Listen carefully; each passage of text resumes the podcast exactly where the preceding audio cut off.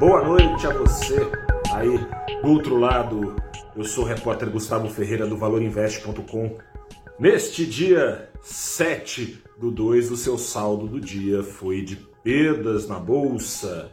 Deu tom das negociações no mercado financeiro nacional, o controle da inflação que segue escorrendo pelos dedos do Banco Central, 57 das 92 ações do Ibovespa apontaram para baixo numa toada semelhante à da maior parte de ações em baixa na semana passada. Mas o Ibovespa ficou barato, né? Caiu 0,22%, porque as ações da Vale atraíram investidores, exportadoras não estão expostas aos riscos locais, à alta de juros.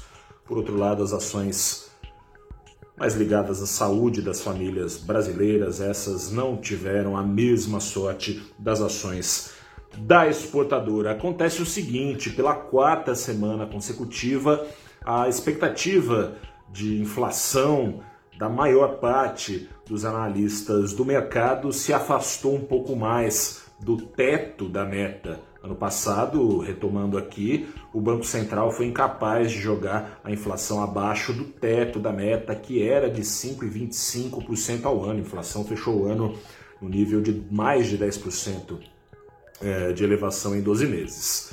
Nesse ano, a meta é mais baixa, de 5%, e a expectativa já está na casa dos 5,44%. Na semana passada era de 5,38% há quatro semanas e ficou parado ali na virada do ano durante algum tempo no 5,03%, ou seja, virou o ano acima do teto da meta e a partir de agora vai se afastando dando continuidade, na verdade, depois de uma rara paralisia ali da expectativa no lugar, dando continuidade à deterioração, difícil essa palavra, né? A piora das expectativas do mercado em relação ao controle da inflação, que começou em julho do ano passado, semana a semana a fio.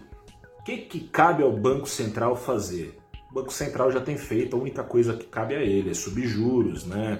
É, tem subido juros desde março do ano passado, em vão praticamente.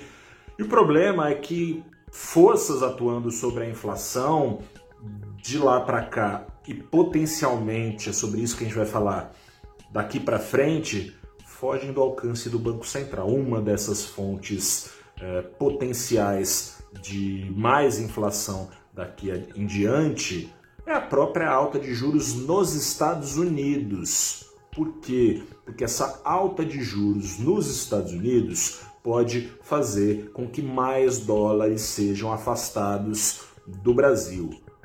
Como?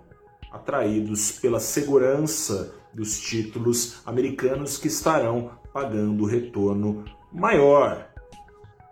Fora isso, tem os riscos locais. Ajudaria o Banco Central a não precisar subir tantos juros e se as expectativas continuarem se descontrolando, eventualmente subir juros acima dos esperados pelo mercado 12% ao ano no fim da linha da alta de juros em curso, lembrando que está em 10,75 desde a semana passada, ajudaria o Banco Central a não, precisar, a não precisar pesar ainda a mão lá para a casa dos 14 e tantos por cento de juros nesse ano, o risco fiscal cair.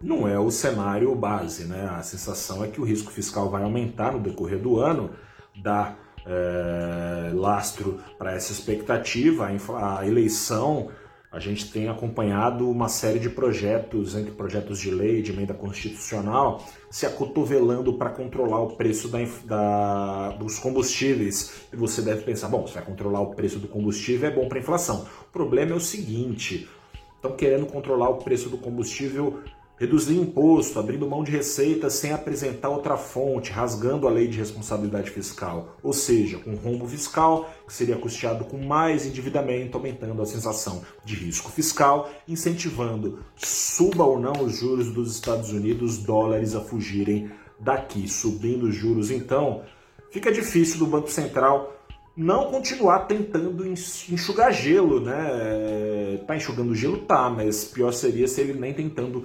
enxugar é, tivesse.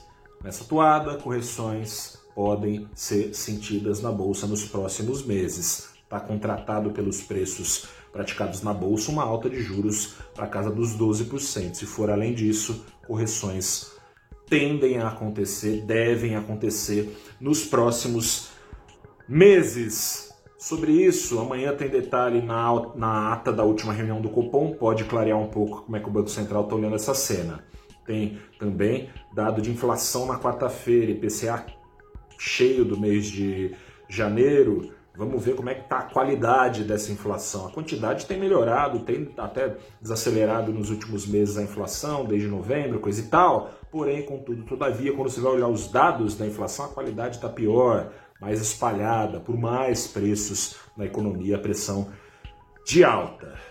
Semana tende até de volta o Brasil no centro das atenções do mercado depois de várias semanas com o mercado externo concentrando o radar.